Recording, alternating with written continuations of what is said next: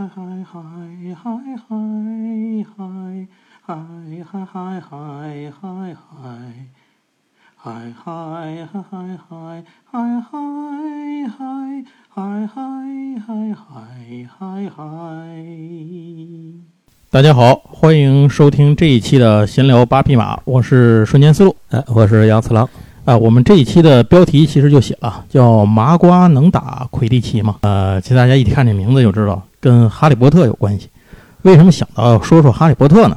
第一啊，哈利波特它确实也在怀旧情怀的范围之内，因为你仔细一倒啊，这东西它出了好多年了。对，哎，我当时去看这个哈利波特电影的时候，呃，还是小孩呢，那会儿还是这个上学学生呢，带着我妹妹，那会儿我妹妹才上小学，我记得是，哎，刚上小学不多，就带她去天津的这叫哪个电影院？好像儿童电影院还是叫什么呀？当时去看的这个哈利波特，我我这印象还挺清楚的，那会儿太早了。然后，那一晃到现在，所以我觉得把它列到怀旧的范围里也没什么问题。哎，杨总是看的小说还是看电影？我看电影，看电影是吧？我是先看电影，电影前三部看完之后才补的小说，把小说后来才慢慢追着。我买了一直没看，呃，就追着看完了。对对，得吧。我前段时间不是那个去年吧，好像是人民文学不还还出了一个众筹版本的《哈利波特》，你还记那事儿吗？快被骂翻了。嗯，对。行吧，但那个东西好像就出了前三卷还是前四卷？前三卷，前三卷是吧？后头就再也没出。呃，他后边还会再出，他是跟着那个老外那版本啊。他可别不出，不出可缺了得了。他也有可能不出，因为这个，因为他那是众筹，那是精装版嘛。对，没错。对，然后他现在那个就是。就是非精装版的，早去年也就上也上架了啊，是吗？对对，所以我我就只能等精装版。我买的还是斯莱特林的那个，我有点怀疑精装版上次被喷成喷成那样，它还会不会继续？可你不继续不更缺德吗？这事儿？那你这再喷我，反正看不见了，我再也不打开这个 A P P，行吧？这这拉倒吧。咱这倒回来再说，说为什么最近说我们今天想起做这个节目啊，也有点蹭热度的意思。嗯，因为最近一来是北京环球影城开张，对对，环球影城里头呢，除了那个话痨威震天，剩下这个可能。最重要的一项就是《哈利波特》这个。哎，我可以讲一讲我在大阪排队的日子 啊！你在大阪你去排过队是吧？我的天，我排了四个小时的队啊！那你到北京，我们再体验四个小时。我觉得北京四个小时很一般般。然后这是一个事情，另一个呢是这两天啊，网易的手游不是这两天了，其实也有有几周了。呃，网易的手游叫《哈利波特魔法觉醒》，对对对，上线。呃，我也玩了玩这个游戏啊。据说他在上一周还是什么时候拿了一个成绩，就是他在线的这个游戏的这个数据，呃，超过了王者荣耀。嚯，嗯，就就不知道真假，因为因为小孩子只能一周玩三个小时了啊，只剩下我这个年龄的人才可以上手游了，有道理。而且我觉得《哈利波特》这个游戏我玩一下，我觉得年龄太小小孩玩不了。对。他那个卡牌游戏的那个操作，现场那个操作，它不太适合于特别小的小孩儿，他有时候忙不反应不过来。所以人家定位很有前瞻性，就知道你们孩子玩不了了，终于到了就从游戏设计的层面上把小孩踢出去，是吧？中年人的觉醒。行，那反正就借着这两个事儿吧，让哈利波特这个 IP 呢又迎来了新一轮的火爆啊！不管您是说这个喜欢的还是不喜欢的，对吧？因为这个评论里头关于这两个事儿都是有哭有笑，有捧有骂。呃，不管别人怎么想啊，我们就这个热度蹭定了，所以我们决定做一期哈利波特。但是呢，我们这个虽然蹭《哈利波特》这个热度，可是我们不想聊这个其他聊的多的那些内容，比如什么电影啊、游乐园怎么样啊，对吧？然后游戏好不好玩啊，这些我们都不聊。那我们聊什么呢？我们聊这个哈学当中的一个小小的科目，这个科目就是标题里说的魁地奇球。哎呀，这科目也不小了。哎，这科目也不小是吧？但是放在这个哈学里呢，就如同在《红楼梦》里头呢去研究这个饮食啊，我觉得可能也差不多，也是一门大学问，也是门大学问。哎，首先啊，咱既然说这个题目叫麻瓜能不能打魁地奇啊，我是麻瓜，我能打魁地奇吗？嗯。这个问题的答案，我们在最后会给出。在给出答案之前呢，咱们先要做一些前置的问题的探讨。比如说，到底什么是魁地奇？看过小说和电影的朋友一定都知道，这个呢是《哈利波特》的作者 J.K. 罗琳女士啊，在这部作品里头虚构的一种体育项目。呃，这个体育项目呢，它是球员们必须都骑着这种这叫什么飞天扫帚啊参加比赛，在天上闪转腾挪。然后比赛的方式呢，有点类似于。板球或者是马球，嗯，但是呢，它其实还融合了像橄榄球、躲避球、脚力等等一些项目的这种技术特点。魁地奇呢是巫师世界里面最风靡的一种运动，不但有很多的职业球队，而且你像这种霍格沃兹魔法学校这样的地方，它甚至一个学院就有一支球队。嗯，在整个系列当中啊，这个魁地奇比赛其实都是贯穿其中的。对，呃，尤其是在这个第四本，就是《哈利波特与火焰杯》里头，嗯那个第一次呈现了魁地奇世界杯的比赛嗯。呃，这就让大家能够看到了，除了呃这个魔法学校以这个院子墙之外，到底还存在着什么样的这种魔法世界？然后有什么样的球队？除了有校内的俱乐部，还有校际联赛，还有世界大赛。呃对对对对，然后它其实还有很多比赛，今天咱们都会说到。这个哈学，这个不是这个哈学里面的这个魁地奇这一科呀，还是挺重要的哎，就跟说学逗唱似的，是吧？您您得学会这，不能漏一科。那在整个系列小说的前六本当中呢，魁地奇的比赛都有贯穿。呃，他的其实我理解啊，他在小说和电影当中的作用，一个是呈现一下魔法世界的一些特色，嗯，另一个呢是为了引出剧情，承上启下，推动发展，让关键的人物、事件和一些个道具等等都在这里头登场。嗯哎，这回忆其实起了这么一个作用。在第七部当中呢，因为这已经到了这个哈利他们主角团三人组是吧，已经这个有主反客了，就是被人追得到处跑。已经没有心思玩这个了。对对，就也没地儿玩了，学校都打成那揍型了，还玩什么呀？所以呢，这个第七部里就没有比赛了。可是虽然没有比赛，这个 魁地奇呢还是发挥了一个非常重要的作什么作用呢？这个邓布利多在生前最后，他通过我记得是通过那魔法部那部长吧，好像是把那个金色飞贼，就是哈利波特啊比赛里第一次得到的那个金色飞贼，呃，这个小金色小球送给了哈利波特，然后让他呢去当一个纪念品，然后拿走了。其实这个呃，邓布利多呢是利用了金色飞贼的一个特点，叫做肉体记忆，嗯它只会被第一次抓住它的人打开，就是它里头是中空的。嗯你第一次抓住这个球的人啊，呃，如果你再摸到这个球，能给那个球中空那个嗯再打开，把那空间露出来，一般人是打不开的。其实那里头呢，藏的是那个魔法石对。哎，这个魔法石是什么呢？是在整个小说里最重要的三大这个神器之一。嗯另外两件，那个您去看小说去啊，看看电影，就就咱就不在这儿说了。这个东西它另有一个名字啊，它其实叫做复这个叫永生之石或者是复活之石啊，它能起到一个复活的作用。那给哈利波特这东西是干嘛呢？为的是让哈利波特，因为哈利波特在小的时候，就是他婴儿时期，不是伏地魔想去杀他嘛？那个到那以后，他妈妈用那个最后用生命保护了他，然后把那个哈那个呃伏地魔的那个啃大瓜给嗯给返回去了对。然后返回去之后呢，这个伏地魔肉体也溃散，然后在他那个时候呢，就把自己的一缕残魂留在了这个哈利波特的身上，就是留在那个屋子里唯一的活的物身上，唯一的活物就是哈利波特。所以就落下一个悖论，就是如果你想把伏地魔杀死，就得把他所有的灵魂碎片都得干掉嘛。但是其中之一是哈利波特，也就是说，你要是想干掉伏地魔，你就得先把伏地魔哈利波特杀了嗯。如果哈利波特不死，伏地魔也死不了。对，哎，所以就有这么一个悖论。于是，在第七部里面，就哈利波特利用暗藏的这个魔法石呢嗯，去见了伏地魔，然后并且死在他面前了。呃，当然也没真死，靠这东西又活了。所以在这个过程里，就把他体内的伏地魔的灵魂碎片也消灭了。哎，那这样的话呢，伏地魔也大意了，就以为呢自己把这个哈利波特消灭了，以至于最后在现场哈利波特突然蹦下来活了，然后现场大伙儿打成一锅粥，然后又被干掉了。那这件事儿就相当于是这，咱咱这里要说一句，为什么金色飞贼有这个肉体记忆能力？这不是吃饱了撑的设计的，嗯它的设计的初衷是因为在比赛的混战当中，如果两方的找球手啊同时抓了这个球，要看这谁抓着，看谁抓着，裁判不好判。这个时候就把这个球拿出来，让两个人分别去摸，嗯谁摸上那个球能开开，就证明是谁抓住的这个球。所以就是干这个用的。结果没想到在这儿让邓爷呢就给玩出一个新层次，就哪怕自己生死道消了，还把伏地魔给算进了，哎，就是起到这么一个作用。说完了这个魁地奇比赛是个什么东西之后，咱们大概来看看这个比赛的规则是个什么样魁地奇球的比赛呢，是一个长椭圆形的球场，这个两边是看台，两端各有三个圆环，这个圆环是一高两矮，呃，中间那个高，两边那两个矮，它是得分的球门，只要把这个球从中间扔过去，你就可以得十分儿，哎，就是这么一个得分的规则。得分最后最多的队伍呢获胜。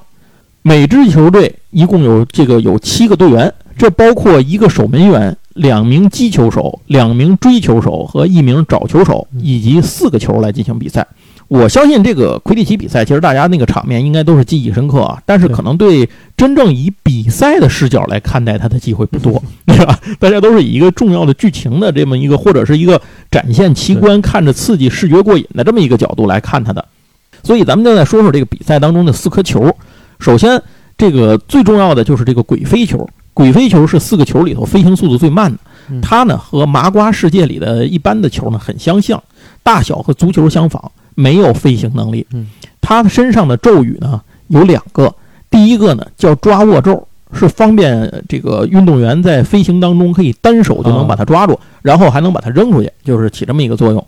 第二个呢是缓降咒，缓降咒是指如果你在高空松手的话，这个球不是嗖就掉下去了，而是慢慢的像雨皮羽毛一样慢慢的落下去，这个过程里头呢就可以由这个选手们来争夺它，哎，就是起这么一个作用。鬼飞球呢，本身它的设计并不是一个完整的圆形，它还有一点特殊的形状。那这个形状其实主要是为了方便那个就是球手去抓住它的。嗯，三名追球手的任务就是找这个鬼飞球，抢鬼飞球，把鬼飞球扔进对方刚才咱说那三个球门洞里的任何一个都能得十分，或者是在防御中去拦截对方的鬼飞球。有一个守门员，这个守门员啊就在三个球门前头来回晃荡。他的全身都可以去触摸球啊，其他队员是不行的，只有守门员可以。然后这个守门员的防御范围是在禁区，就是他有一个周围有个禁区。如果守门员飞出禁区行不行？允许。守门员跟现实中的足球运动员一样，可以参与进攻。但是它一旦飞出了球门，就这个禁区范围，它就视同于一个普通的这个呃队员，然后来跟足球来参与进攻，跟足球是一样的，对。接着第二个是这个场地里的另外的一种球呢，叫做游走球。游走球有两个，它是一个非常沉重的铁球，会自动在球场里飞来飞去。它的目的呢是把这个球员身边离得最近的这个球员从扫把上给撞下去，尤其是他会优先攻击持有鬼飞球的球员。啊，两名击球手，他们没有去抓球的任何责任，他们的工作是拿着球棒去打这个游走球。嗯，一方面是把靠近自己队员的游走球打走。另一方面是把游走球打向对方的球员，让借着游走球呢，让他去攻击对方球员。然后最后一个球就是刚才咱们说到的金色飞贼了。金色飞贼的体积非常小，一只手张手就能把它握在手心里，是一个长了银色翅膀的一个金色小球。它会绕着球场高速飞行，每队有一个找球手专门负责抓它。如果抓住了金色飞贼有什么用？第一，谁抓住了金色飞贼，这个队得一百五十分。第二。只要有人抓住了金色飞贼，比赛立刻结束。对，换句话说，如果没有人抓住金色飞贼，这个比赛不能结束。所以，在这个小说里就提到过一场比赛连续打了三个月嘛，那个漫长的那场比赛就是打了三个月，以至于球队的双方都是不停的轮班换人下来睡觉的方式才把这个三个月的比赛打完。另外，抓住金色飞贼。咱们可能大家有有的朋友可能没太注意过，会有一个误会，就是谁抓住金色飞贼谁就赢了，不是不是那么回事儿。因为金色飞贼抓住，然后你得一百五十分，一般这一百五十分足够让你赢了。对。但是有的时候你前面分差输太多了，你抓住金色飞贼只会输掉比赛。对。哎，所以有的时候呢，一些个在你处于这种情况下的时候，这个球队的找球手呢不会去抓金色飞贼，他的工作是阻止对方去抓金色飞贼，不是干这么一个事儿。呃，这个例子是出过的，就是一九九四年的魁地奇世界杯比赛里头，保加利亚的找球手克罗姆，然后他呢虽然在乱军中抓住了金色飞贼，但是因为之前的分差太大，最后一算还是输了十分，输给了爱尔兰。啊，有这么一个例子。嗯，说完了这个比赛是怎么回事，规则怎么回事，咱们接下来可以聊一聊的就是这个魁地奇的发展了。这个魁地奇是比赛到底是怎么出现的？从哪里来到哪里去？哎，这个我觉得挺有意思，可以跟大伙儿来聊一聊。魁地奇的发展啊，它可以说是这个飞天扫帚发展的一个衍生品。就是最早这个飞天扫帚发明出来，不是打比赛玩游戏的，它的最早的目的就是让人骑乘，当一个移动的交通工具使。而且一开始的扫帚呢，本身很粗糙，做工呢就那么回事儿，能飞就得了。第二个呢，就是大伙儿那会儿也没有研究出能飞出多花哨的技巧来。可是随着制造扫帚的水平不断提高，你想那个什么光轮两千那种玩意儿是吧？基本那都是什么扫帚？想象成一个自行车，对，或者是赛车，对对吧？然后它的制造水平提高，那么就出现了有高水平操纵扫帚的骑手，嗯哎，当这两者都出现的时候，就产生了一些变化。什么变化呢？就是开始有人骑着扫帚来进行一些运动和比赛了。嗯这个时候，飞天扫帚的相关运动就诞生了。在巫师世界的早期画作作品里呢，就有古老的飞天扫帚的一些运动，比如瑞典，瑞典有一个叫做年度飞天扫帚庆典，这个叫竞速庆典。这个事儿可以追溯到公元十世纪左右。参赛者呢要飞行大约三百多英里的范围，比赛路线中间要横跨一个野生的龙保护区。呃，如果您看过作品啊，原著或者是电影，您会知道每个国家都有自己不同不停的这个龙，对吧？龙种，我记得中国那龙叫火球嘛，好像是。这个瑞典的龙呢，特有的龙种呢，叫做瑞典短吻龙，那就是这么一个短吻龙的保护区，所以这其实是有生命危险的，是吧？就是闹不好有可能会棍儿在里头。这个比赛的奖杯就是一个瑞典短吻龙的造型。嗯那这项比赛呢，从十世纪到现在一直延续下来，如今已经成为了一个国际性质的比赛。所以魁地奇并不是这个魔法世界里头唯一使用飞天扫帚的运动项目，它只是最受欢迎的那个。再比如，在一一零五年，呃，一幅德国的这个名画上绘制了一个古老的比赛。这个比赛是立起了一根二十英尺高的柱子，用一个龙的膀胱吹胀以后的气球挂在顶端，由一个骑乘扫帚的参赛者负责保护这个气球。这个参赛者呢，他在腰上要捆上绳子，绳子的另一头捆在柱子上。这个绳子的长度是十英尺，也就是说，他在这个柱子周围就飞不出十英尺的范围。其他的参赛者呢，呃，把扫把的尖儿那个把那个头那儿磨成尖的，然后用它来尝试戳破这个气球。这个负责看守的参赛者是允许携带魔杖的，其他人不允许。那这个比赛怎么看呢？就是说，如果有人能把那个气球刺破，你就是赢家。嗯如果所有的人都被阻止了，就是那个防御的那个人获胜。哎，就是这么一个事情。好，那现在话回到魁地奇上来，魁地奇是怎么来的？根据历史的记载，魁地奇这个事儿呢，诞生于公元一零五零年。嚯有人认为啊，魁地奇的名字是来源于鬼飞球、游走球和金色飞贼三个名字的组合。呃，但其实不是这样，因为在历史上这三个球的诞生时间并不同。嗯也就是最早的魁地奇比赛里头，是不是有这三种球了？嗯所以这个事儿呢，就是就只是一个后来人编的这么个事儿。啊规则也是进化出来的。对，那要说一下魁地奇到底是从哪儿来的？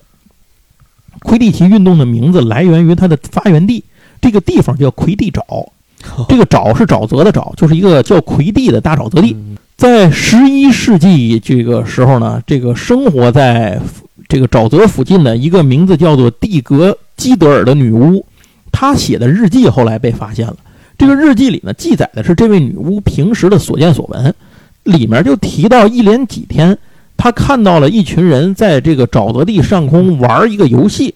这个游戏呢，后来被认为就是魁地奇的前身。哦这个蒂格女巫啊，她一开始只是抱怨，就是她她她抱怨那个她的一些生活里的烦恼，因为就说有一群孙子天天骑着这个扫把兜兜乱转，在这个沼泽地上空打球，结果这个球总扔他菜地里，把他菜砸坏了。那这帮王八蛋，那我你也不干点正事儿，天天在这没完没了，对吧？后来他就说，谁敢来要这球，我就给你施毒咒。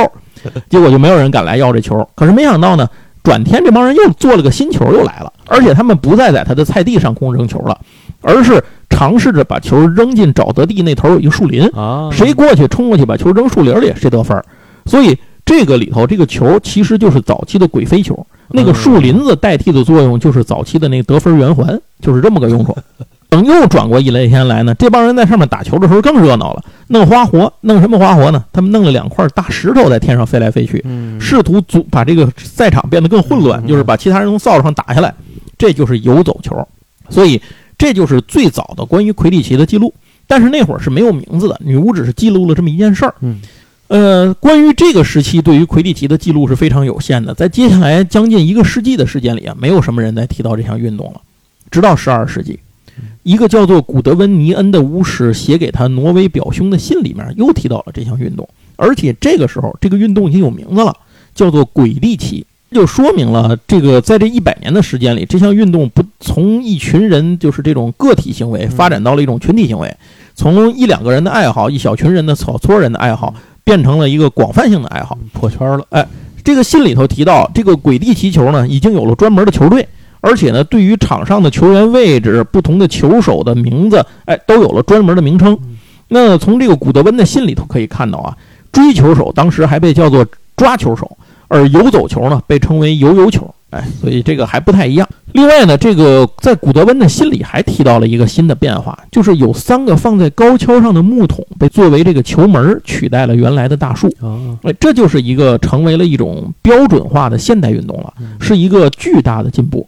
可以看得出来，那个时候提到的轨地体和现在的魁地奇已经非常相似了。呃，从这些技术里面可以看见啊，整个魁地奇比赛里最早诞生的还就是鬼飞球。鬼飞球呢，其实到现在为止，就是到我们在电影里看见的那个鬼飞球，其实也是经历了技术升级的。在最早的鬼飞球呢，它就是黑不溜丢、灰不溜丢的，因为它用那个布跟革这么缝出来的嘛。在公元一七一一年，有一场冬天的比赛里，突然天降大雨，赛场一片泥泞，谁都看不清球在哪儿。最后比赛的难点变成了找球，而不是其他的技术问题。哎，所以后来比赛结束之后呢，大伙儿就抱怨这事儿，说你看这比赛打的这什么玩意儿呢？这个费半天劲啊，光费劲找球上了，也表现不出什么技术动作来，是吧？嗯，那怎么办呢？最后就有人提出来，那咱就把这球涂个色儿不就得了吗？所以从那儿之后呢，鬼飞球被涂成了红色，方便识别。另外，最早的鬼飞球上是有一个吊带把手的。这个东西的目的是为了方便球员在空中一只手抓住它，然后能把它扔出去。嗯，但是咱们刚才也提了，这个鬼飞球后来上面是有这个抓握咒的。这个抓握咒这个咒语是一八七五年发明的，所以这个咒语出现了之后呢，就可以让任何人都可以方便的一只手抓住它，所以就把这个吊带给取消了。这就是为什么我们后来看哈利波特他们拿的那个鬼飞球上是没有任何这种外挂件的这些东西，乱零零七八碎的，有点像足球的发展历史。有一种演变的这个进化的过程。鬼飞球最后的改良呢，是一位名叫黛西·彭尼德的巫师，他给鬼飞球施施展了这叫缓降咒。这个咒语就是让球不会脱手之后飞速落下，而是缓缓的像羽毛一样的下降，从而大大提升了比赛乐趣。因为那个球降太快，大伙儿反应不过来就完了，老得下去捡球去。这个呢，就双方的这个这个球员就可以在里头，那个相当于有六个人，你要加守门员出来，能有八个人混战。然后就能够去抢这个鬼飞球，能够让比赛的竞技性和乐趣性，还有这个可欣赏性都大大的提高。所以到现在为止，鬼飞球的另一个名字就叫做彭尼德鬼飞球。啊，按照这个格蒂女巫当时日记里的记载啊，第二个出现的是游走球。这个游走球最早的记录就是一种下了咒的石头，它能够高速飞行的攻击附近的人，哎，就这么简单。但是很快呢，人们发现这事儿不太靠谱，因为不是有俩那个击球手嘛？他不是用棒子负责把那球打飞了吗？石头不停打，打着打着就碎了。但是由于咒语的效果，石头碎了以后不会落地，而是变成大大小小的碎石群，漫天飞舞，继续追打球员。所以场面会变得混乱无比，而且经常出现这种受伤的情况，防不胜防。于是后来呢，人们想法了，把石球换成了铅球。可是铅球还是有问题，铅球太软了，在比赛中呢，高速的抽打这个。球会导致铅球变形，一旦它变形之后呢，就无法保证高速笔直的飞行轨迹，从而让比赛的效果大打折扣。嗯，于是呢，到了现在，游走球一般都是两个铁球，不会再出现之前的那些问题了。最后一个加入的球就是金色飞贼。金色飞贼的加入呢，其实是一个悲剧啊。它当然它不是对人对这个巫师的悲剧，而是对一种动物的悲剧。怎么讲呢？金色飞贼最早是巫师世界里头，它的出现受到影响，是巫师世界里有一个跟这个八竿打不着的一个运动，这个运动叫抓住金探鸟，或者叫抓住金飞侠。这个金飞侠是一种体型不大、飞行速度奇快、非常敏捷的魔法鸟类。在一二六九年的时候呢，当时的巫师评议会议长，这个人名字叫做巴比诺斯·巴格，他也不知道怎么想的，就在当时的一场比赛里头放出了一只金飞侠。并且说，谁能够抓回这个金，抓住这个金飞侠，就给他一百五十金加龙的奖金。这换算成现在大概是一百万金加龙。那比赛的当时这个比赛里头，一群人啊，就乌泱乌泱的，就也顾不上比赛了，就到处抓这个金飞侠。这个小鸟呢，就危在旦夕，眼看就谁捏住这一把就能给捏死。所以当时有一个女观战的女巫心有不忍，这个人叫莫迪斯蒂拉布诺。那这位女巫呢？当时她用招来咒，偷偷把这个鸟给招到手里头去了。然后当其他的人发现的时候，她已经偷着把这个金飞侠给放走了。最后呢，这位女巫被指责是干扰比赛，罚款十金加龙。这十金加龙在当时的购买力就是让这个女巫把房子给当了 啊。不久之后啊，所有的比赛当中都开始出现了金探鸟，也就是金飞侠，因为这事刺激，并且呢，为了防止比赛混乱，每队都安排了一个专门的捕捉手来抓这个金飞侠。这个人被称为猎手，胜利的队伍会多得一百五十分。为什么是一百五十分？是为了纪念第一次的时候，那个议长提出来要给一百五十块钱这金加龙的奖励，这个一百五十分就这么来的。但是在这种高强度的比赛下，这些小鸟基本没有什么善终啊，就一把就掐死了。更何况比赛就要求你要抓住并杀死这个鸟才算行，所以很快这个金飞侠就因为魁地奇比赛的原因给抓成了濒危灭绝的品种。于是到了十四世纪中期呢。嗯，当时的巫师议会的这个这个议长名字叫做埃利达克拉格，这位巫师他宣布呢，金探鸟也就是金飞侠成为保护物种，这就意味着任何比赛里都不能再抓金飞侠了。所以才保住了这群可怜的小鸟，就是对于相当于对人类对这个巫师来说呢，多了一个刺激的比赛；对这群鸟来说呢，就是无望的灭顶之灾。此外，这个塞莫萨默塞特郡还建立了一个保护区，专门用于保障这个金飞侠的生存，就是相当于保护这些鸟。这个保护区的名字呢，就叫做莫迪斯蒂拉布诺保护区，就是纪念当时那位女巫。但是在缺少了这个刺激的环节之后啊，人们就觉得玩的不过瘾。曾为沧海难为水，除却巫山不是云，对吧？你见过大场面，你觉得这事儿没劲了，不够刺激，怎么办呢？最后有一个人提出了个想法，这个人是一个住在加迪利山谷的一个巫师，他是个金属咒师，名字叫做包曼莱特。这个人呢，仔细研究了金探鸟，就是金飞侠的飞行模式，然后打造出了一个手工的金飞侠，这就是金色飞贼。金色飞贼虽然是人造物，但是巧夺天工，神妙无比。它不但机动性和灵活性比金探鸟有过之而无不及，而且还被释放了一个咒语，就是它不会飞出赛场之外的范围。另外，它本身自带肉体记忆功能，就是咱们刚才一开始说过的这件事儿。这个肉体记忆功能的目的，就是为了在混乱中能够搞清楚到底是谁先抓住的金色飞贼。所以大伙儿看到那个呃比赛开始的时候，裁判把那个金色飞贼放出来的时候，永远是戴着白手套的，对，就是为了他不能用自己的这个手摸着金飞贼，否则这就没法玩了。呃，哈利波特在当时第一次得到这个金色飞贼，就是在比赛场上抓住他的时候，其实是用嘴抓住的，就是那球差点差点撞他肚子里去，倒他嘴里。现在想想牙还在，不简单哈。所以后来导致哈利波特这个拿到这个最早的这个金色飞贼，想要把它打开，用肉体记忆的方式把它打开，就必须得用嘴唇来接触它，而手抓住它是没有用的。这就是为什么那个一开始他拿着金色飞贼的时候，那个球没打开的一个原因。对对。所以当哈利波特想起了这件事的时候，他才明白了邓布利多的计划是什么。他打开那个球，看到了里头的这个魔法石。另外，在比赛当中有一个重要的规则，除了双方的找球手之外。任何其他人如果抓住了金色飞贼，那支队伍立刻判负啊！这是一个非常重要的、直呼胜、关乎胜负的一条规则。即使这么重要的规则，还是有人忘。在二零一四年的魁地奇世界杯上，海地队遇到了南美豪强巴西队。由于海地队其实这个海地这个队伍当时的发挥是不比巴西队差的。海地队的守门员叫帕莱森，是一位女巫，她的发挥惊为天人。尽管巴西队的三个追球手啊，这个轮番轰炸，进攻了三十次，但是呢，只打进了十个球，就被他拦出来二十个。在这个同时呢，海地队的追球手呢也打进了九个球。换句话说，双方其实是九比十，就是九十比一百这个分数。结果问题就出在了海地队的一个二逼身上。这个二逼叫做简巴普蒂斯特布兰科特，这个人的位置呢是击球手，就是他是打那个拿拿大棒打球那。在比赛当中啊，他两次击偏游走球，这其实是犯规的，就是用用游走球去打击对方球员身体，这个直击对方球员身体，这是犯规的。他第一次击偏的时候，这个游走球打断了守门员对方巴西队守门员的鼻子。第二次呢，是在对方的找球手即将要抓住金色飞贼的那一刻，他用这个打偏的游走球把对方给打昏了。结果，这就是因为这样的一个行为，导致阴错阳差之间，那个金色飞贼钻进了这个布兰科特的袖子里。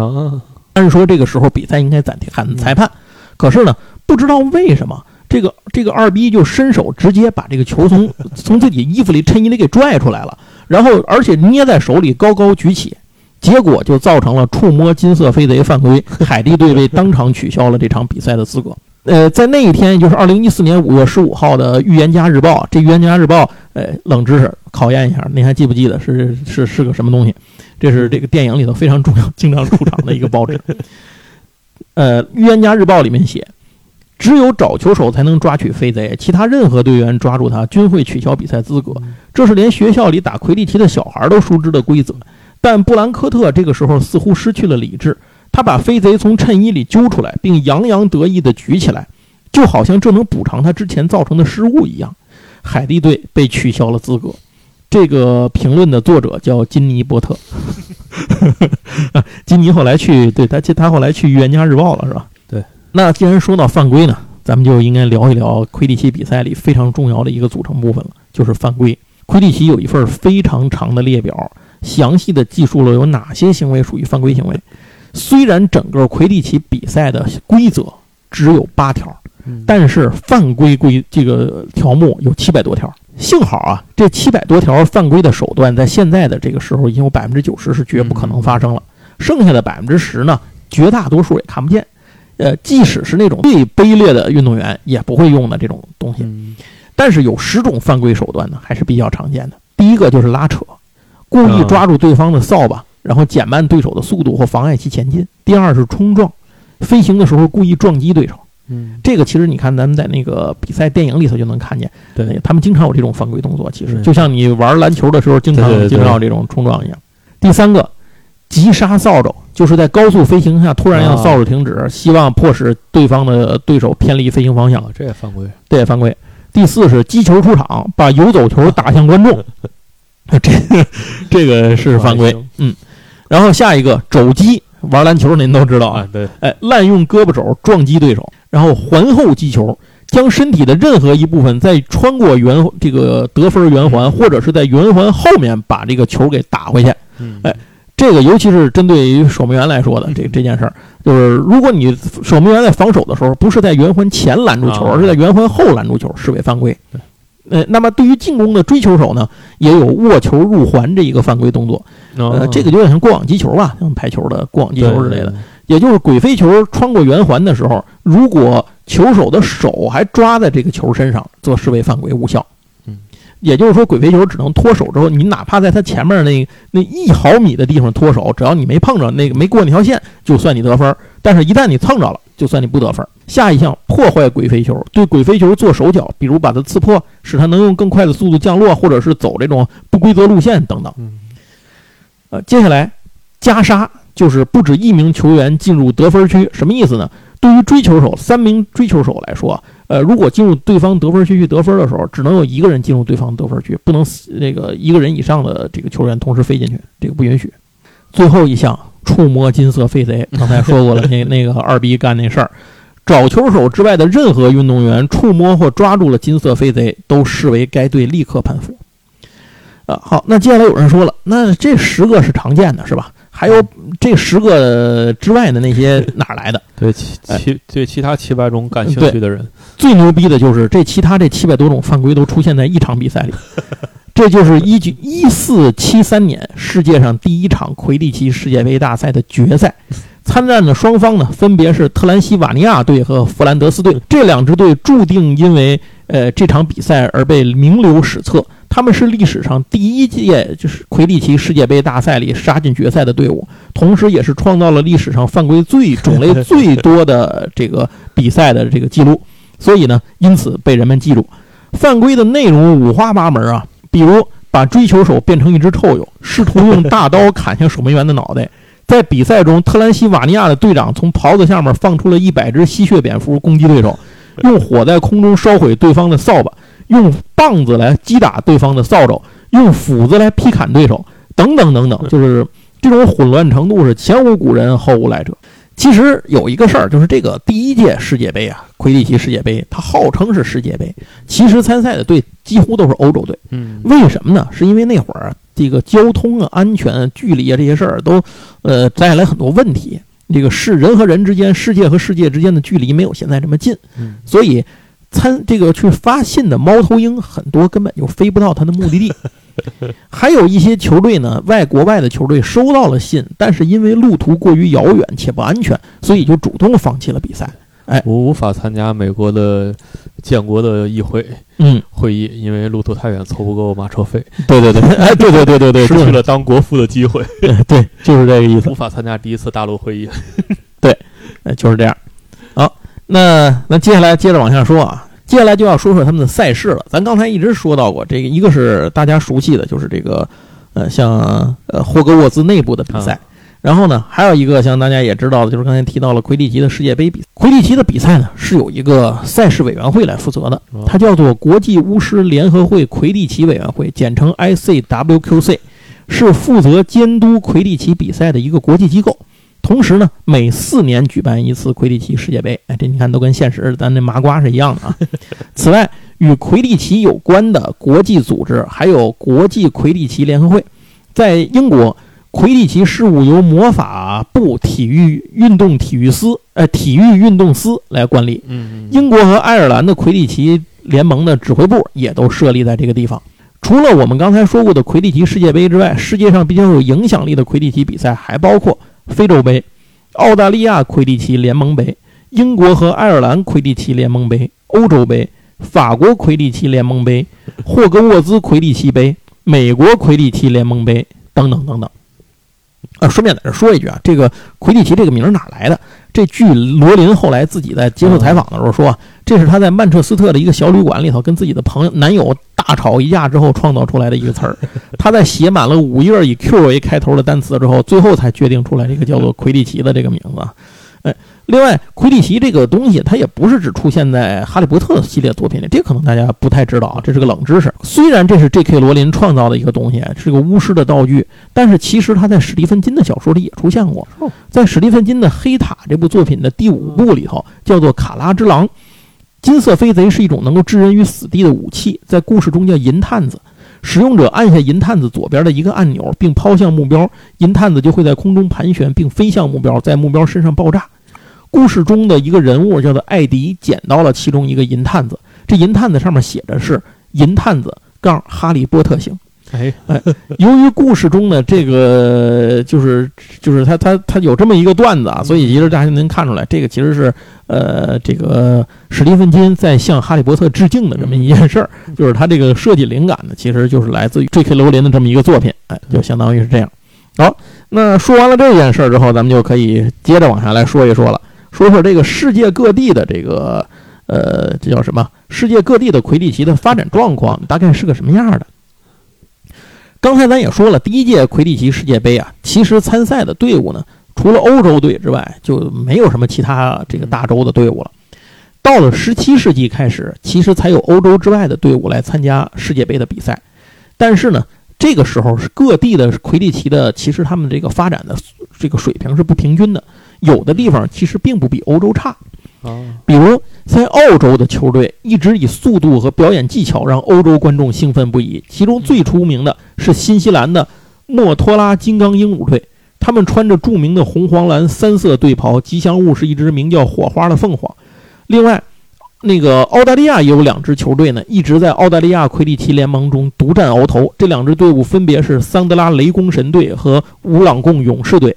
这两支队之间也有世仇。啊，他们的仇恨呢，在澳大利亚魔法界也成为一大，就是人们茶茶余饭后的一大谈资。在非洲，魁地奇还不太普及，但是正在日趋流行。发展最快的是乌干达，它已经成为一个热心魁地奇运动的国家。他们著名的球队叫做佩顿加奥奥曼之旅队，在一九八六年曾经和世界强队蒙特罗斯喜鹊队打了个平手，让全世界从事魁地奇运动的人们惊讶不已。北美大陆呢，大约是在十七世纪接触到的魁地奇，但是这个时期呢，如果您看《神奇的动物在哪里》，您会知道，在北美，尤其是美国，其实一直弥漫着一种反巫师情绪啊。呃，比如说那个一些个这个火烧巫师的一些案件什么的，这个大家都知道啊。这个这些事儿，就是它有一种反巫师情绪。这件事情导致魁地奇这项运动在北美大陆生根发这个发展的速度也被缓慢下来了。不过后来呢？加拿大为世界带来了三支著名的魁地奇强队，分别是穆斯乔陨石队、黑利伯里榔头队和斯通沃尔暴风雨队。在美国，魁地奇的发展一直不太顺利，因为美国本土诞生了一种由魁地奇再衍生出来的变种的运动，这个运动叫鬼空豹。您听这名儿就知道，这个运动感觉挺牛逼的啊。什么叫做鬼空豹？鬼空豹是一种变种魁地奇比赛，双方各十一名队员互相争抢一个鬼空球。这个鬼空球的特点是，它随时有可能爆炸。如果抓住球的队员把它扔进这个赛场中间有一个干锅，这个干锅里面被施加了咒语，可以抑制爆炸。你如果及时把这个球抓住之后扔进去，就能得分，并且让这个球不爆炸。如果球在谁手里炸了，谁就直接出局。就那个队员就被炸出局，是地下版的魁地奇，哎，对，所以这就感觉非常刺激，你知道吗？就特别那种地下地下赛那种打黑拳似的那种打玩跑黑车那种感觉，嗯，所以鬼飞这个魁地奇在美国的发展一直是被鬼空豹所就是相当于所影响吧，双方就是一直半斤八两，谁也没法这个一统美国市场，就是这样。不过，美国呢，现在也诞生了像德克萨斯甜水全星队和马萨诸塞州的飞奇堡飞雀队等等这样的国际水准的强队。在南美，魁地奇相当普及，比北美发展的更好。但是和美国类似的是，以他们也受到了鬼空豹这个运动的影响啊，呃，也一样还跟他抢地盘。南美比较有名的队伍是阿根廷和巴西队，都曾经杀进过世界杯四分之一决赛。但是南美魁地奇技术最成熟的国家，毫无疑问是秘鲁队。他们最著名的球队是叫做塔拉波托树上飞队。当年你爸草上飞，如今你叫采花贼。而且魁地奇界呢，都相信十年之内秘鲁队必有可能成为来第一个来自拉丁美洲的魁地奇世界冠军队。啊，接下来呢就要说到亚洲了。这个亚洲的魁地奇运动是全世界各大洲里面发展速度最缓慢的一个。为什么？因为亚洲的巫师自古以来都喜欢做飞毯，而不喜欢做扫帚，所以飞空扫帚这个玩意儿在亚洲就不是受欢迎。呃，唯一的例外就是日本，日本是这个魁地奇发展最快最好的亚洲国家。那。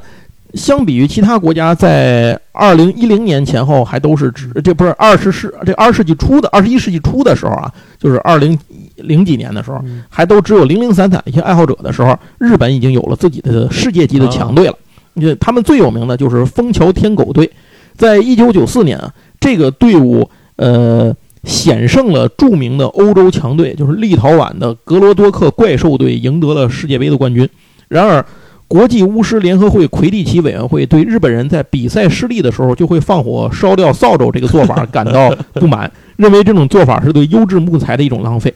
另外说一下，中国队其实成绩也是不错的，在 J.K. 罗琳设定的这个世界里头呢，中国魁地奇队呢在2010年的时候是杀进了世界杯的决赛，嗯呃，最后是惜败给对手拿了一个亚军，啊，这这是中国队。当然没有太细说，没有太展开这场比赛到底怎么样，只说是奉献上了一场精彩的赛事，比高桥杨杨杨一的中国队还厉害点儿啊！对比肖俊光牛逼啊！操，肖俊光也真是够牛逼啊，都比真的牛逼。说了这么一大堆东西，那最后我们要回到我们的点题的问题：我是个麻瓜，我能玩魁地奇吗？可以玩，因为不止你一个麻瓜想玩，很多麻瓜都想玩。我们这期的节目呢，就是为最后回答这个问题而做的。大约在二零零五年的时候，美国米米德尔伯瑞大学的有几个奇葩呀，决定在周末的时候组织一次玩《哈利波特》骑扫帚游戏，也就是魁地奇比赛。这几个闲得蛋疼的主呢，他们首先要解决的一个问题就是他们有扫帚，但是飞不起来。但是俗话说得好，人有多大胆，地有多大产。飞不起来的扫帚呢，就骑着扫帚在地上跑，反正重点是骑扫帚，不是说飞起来。所以第一支麻瓜魁地奇队就此成立。与此同时，还成立了第二支队伍，因为一支队伍打不了比赛。呃，先解决了飞天扫帚之后呢，这个游走球和鬼飞球也很好解决，这就是你找东西就是能扔出去球就行了。最牛逼的是如何解决金色飞贼？对，因为金色飞贼呢，咱肉体记忆就甭说了。金色飞贼它最重要的是在场内得能够，呃，相当于是一个中立的这么一个东西，它得到处乱飞，跑得倍儿快，而且还得有一些防身的手段，不能被你轻易抓住。那怎么体现这一点呢？嗯，最后想来想去的，真的是就是这个发挥了人民群众的聪明才智啊！他们找了一个人来 cosplay 金色飞贼。这个人啊，他要穿一身金色的衣服，扮演金色飞贼。把一个网球用兜系在裤子后面。嗯，这个网球呢，就是相当于是那个球，金色飞的那球，别人抓的时候不是抓这个人，而是抓他裤兜后面拽着的那个球。这个人不能离开赛场，但他可以用各种方式躲避追捕。这些方式包括但不限于骑自行车、打水枪攻击其他人、扔水气球阻止其他人的靠近，等等等等。就这样，麻瓜魁地奇比赛诞生。呃，如今看啊，这个事儿听起来感觉有点像一时兴起的这么一个段子，但是其实呢，这件事儿在当时打过之后呢，由于那个时候就是喜欢哈利波特的人特别的多，而正在热头上，也没有漫威跟他们抢市场，是吧？哎。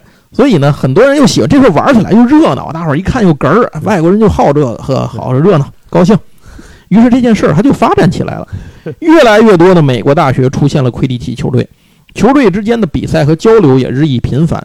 二零零七年，国际魁地奇协会，也就是 IQA 正式成立，元老人马正是当初米德尔伯瑞大学最早发起这项运动的人。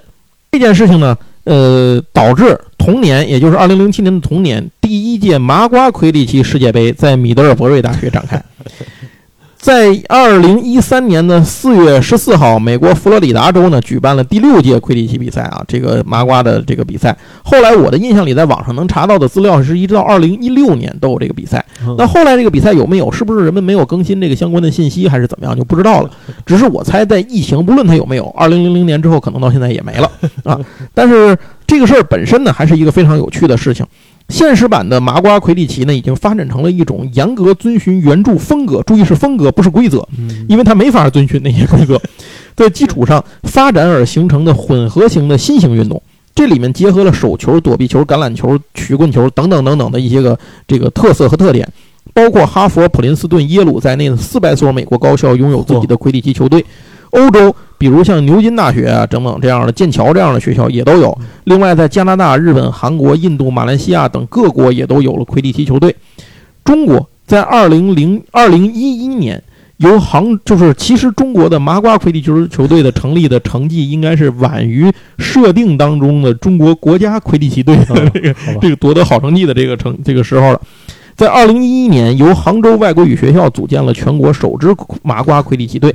二零一二年九月，杭州十四中也成立了魁地奇队，并且加入了国际魁地奇协会。好，哎，那。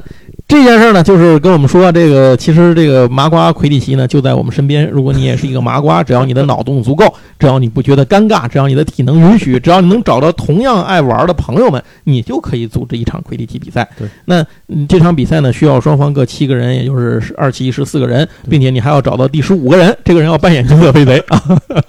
只要能凑够十五个跟你一样的，对对对对，你只要能凑够这十五个人，你就能够搞这个比赛，就玩得起来，这事儿就没问题。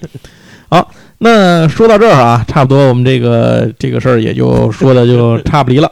呃，这可以说一句啊，这这事儿这事儿说那个可以提一句，就是这个比赛开始前啊，会有一个呃叫做鬼飞球和三颗游走球，注意是三个游走球。这个鬼飞球是用什么做的呢？鬼飞球是用一个稍微细撒了点气的排球啊，那个游走球是稍微撒了点气的躲避球。嗯，金探子就是个人嘛，这个金色飞贼就是一个一个人，这就其实是那个网人屁股后面那个网球，对对对啊，但是由那个人来扮演这个网球的 AI，我操，我觉得这也挺牛逼的。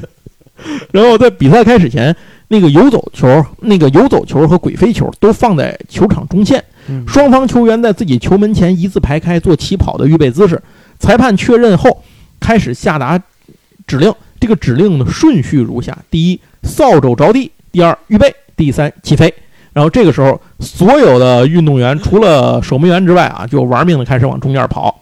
但是，麻瓜魁地奇比赛规定，前十八分钟里不得抓捕金那个金色飞贼。扮演金色飞贼那个人要在赛场上自由游荡，你愿意干嘛就干嘛，愿意往哪儿跑就哪儿跑。